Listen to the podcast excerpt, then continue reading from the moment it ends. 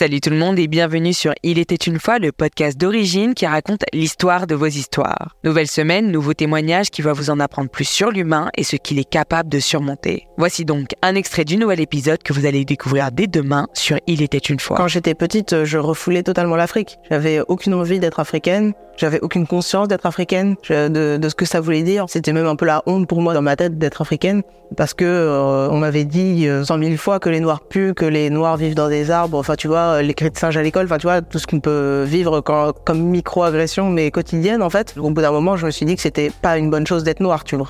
Donc, euh, pendant toute mon enfance, j'étais un peu le, comme le mouton noir, tu vois, de du troupeau. Euh, c'était l'impression que j'avais. Et c'était ce que j'étais en réalité, tu vois. En fait, j'en ai jamais vraiment parlé parce que mes parents étant euh, colorblind, comme je disais, ils me disaient plutôt, mais t'es sûr que c'est du racisme? Enfin, j'avais pas de discussion dans ma famille euh, sur ce sujet-là, ni sur beaucoup de sujets. Enfin, c'est une famille ils sont de racines paysannes, euh, assez taiseux, tu vois, on raconte pas nos vies. Et euh, je sais pas, je me sentais... En fait, j'avais tellement honte de subir du racisme à l'école que j'en ai pas parlé à mes parents. Mais ça, c'est Il y a plein d'enfants qui sont euh, bullies ou harcelés à l'école, qui en parlent pas à leurs parents parce qu'en fait, ils se disent que... Tu vois, tu ressens une forme de culpabilité. En fait, tu te dis, ouais, si on me si on me harcèle, c'est parce que je le mérite en fait. Il y a un truc comme ça. Au bout d'un moment, euh, tu te dis que c'est ta place dans la société. En fait, il y avait du racisme ordinaire à l'école et aussi euh, moi, j'avais des pensées racistes envers moi-même parce que comme on me disait que j'étais euh, noire, je ne voulais pas l'être, donc je n'aimais ni moi ni les noirs, etc. Pendant longtemps, j'ai eu l'impression de devenir folle, tu vois. J'étais dans un mal-être, tu vois,